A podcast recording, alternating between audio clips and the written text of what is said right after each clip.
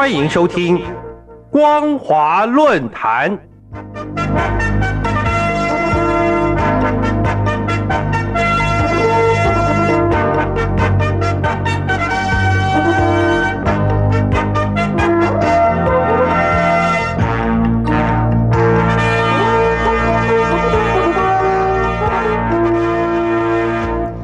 听众朋友您好，欢迎收听光华论坛。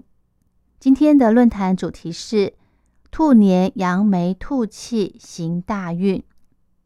各位听众朋友，今年是农历癸卯年，恰好轮到十二生肖中的兔当令。兔子象征纯洁、柔和、温驯、善良，是人见人爱的小动物。有一首儿歌的歌词说：“红眼睛。”白皮袄，小兔子相貌好，前脚短又小，后脚长又大，走起路来一跳又一跳。描述小白兔活泼可爱的样子，简直可以说是活灵活现，非常生动。而在农历春节期间，台湾各地的风景区、观光果园、游乐场和博物馆等休闲娱乐场所。也都配合过年的气氛，以十二生肖当令的兔子作为今年各项民俗节目和艺文展览的主题。至于兔子开年在家里客厅放着跟兔子有关的摆饰，或是身上带着兔子的装饰品，也都意味着兔年扬眉吐气、行大运的好兆头。在台北故宫博物院的收藏中。清朝乾隆皇帝的多宝阁里面就有两只兔子造型的摆饰品，模样看起来非常灵巧可爱。一只是水晶兔，大小只有五公分长，姿态好像是蹲着在吃东西，尤其是那一对耳朵，仿佛是卡通动画里米老鼠的耳朵，造型十分别致。另一只是玉兔。体型比较大一些，颜色晶莹洁白。最奇特的地方是它的腹内中空，里头还摆着一艘很小的象牙雕刻船。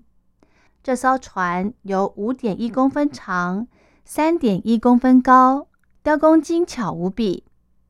船上的桅杆、窗户以及七个小人看起来栩栩如生。简直令人叹为观止。关于兔子的传说，最为人所熟悉的，莫过于嫦娥奔月、玉兔捣药的故事。在这则故事中，玉兔像人一样的站立在捣药。不过，同样的故事传到了日本，却变成了捣饼。古人认为月亮中住有兔子，形容。日落月出，也有“金乌西坠，玉兔东升”的词句。考据出处，似乎是起源于《楚辞》的文句。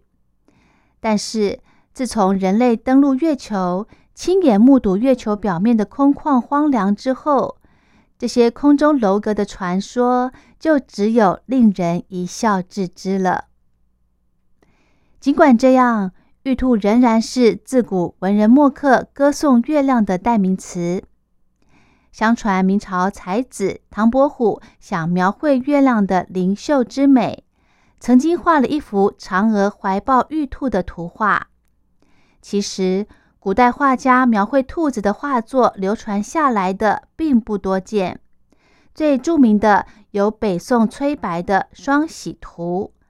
至于近代水墨画家中，嵇康、林玉山、高逸宏、陈俊福等人也喜欢描绘这种可爱的小动物，而画家笔下的兔子多半是蹲踞的姿势，有的黑白相伴，有的雌雄相随，静静地隐身在花丛草堆间。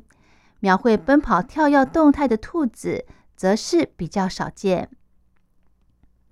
由于兔子行动敏捷。所以有“静如处子，动如脱兔”的说法。其实，兔子跳跃动作灵敏，是因为它前肢与后肢的比例大约是五比九，非常适合在山坡上跳动。在弱肉强食的生态环境，柔弱的兔子除了以敏捷与速度来脱离险境之外，还靠着它强大的繁殖力来延续种族的生命。正如《史记》书上所记载：“卯之为言，茂也；言万物茂也。”古代西洋人还把兔子视为多产的象征，甚至有人相信吃兔肉可以治疗不孕症呢。而在古代西洋文化中，兔子也同样被看作是月亮之神的使者，担负着守护生产的任务。中古世纪的欧洲人就常常在结婚戒指上刊有兔子的装饰，用来祈求婚后能够子孙繁衍、家运昌隆。可是，在某些族群的习俗文化中，兔子就没有这么幸运了。也因为兔子行动敏捷，从前在美国的黑人普遍认为吃兔肉可以变得跟兔子一样聪明狡黠。尤其是食用兔子的脑，更会增强人的脑力。不过，我国自古就不赞同吃兔肉。《本草纲目》说，久食兔肉会损元气，使人血脉衰竭。因为中医认为兔子是阴性的代表，又认为兔子雌雄难以辨别，甚至也有古人将兔子。当作是同性恋的象征，而无独有偶的，古代的希腊罗马人也有类似的看法。犹太人和印第安人甚至还曾误以为兔子是雌雄同体的动物。无论如何，在大多数人的眼中，兔子仍然是可爱的小动物。目前在台湾也有民众饲养来当宠物。只不过，大多数人养的是可以在掌中把玩的迷你兔，并不是一般常见的兔子。一元复始，万象更新。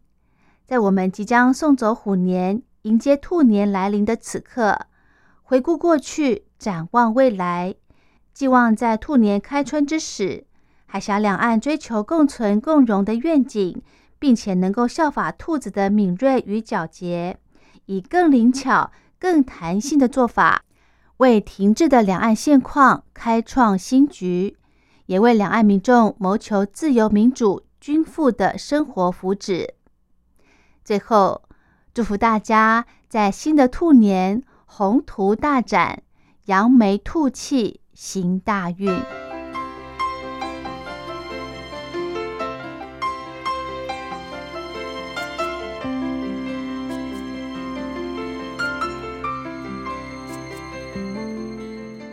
今天的论坛主题是兔年扬眉吐气行大运。我是黄轩，感谢您的收听，我们下次再会。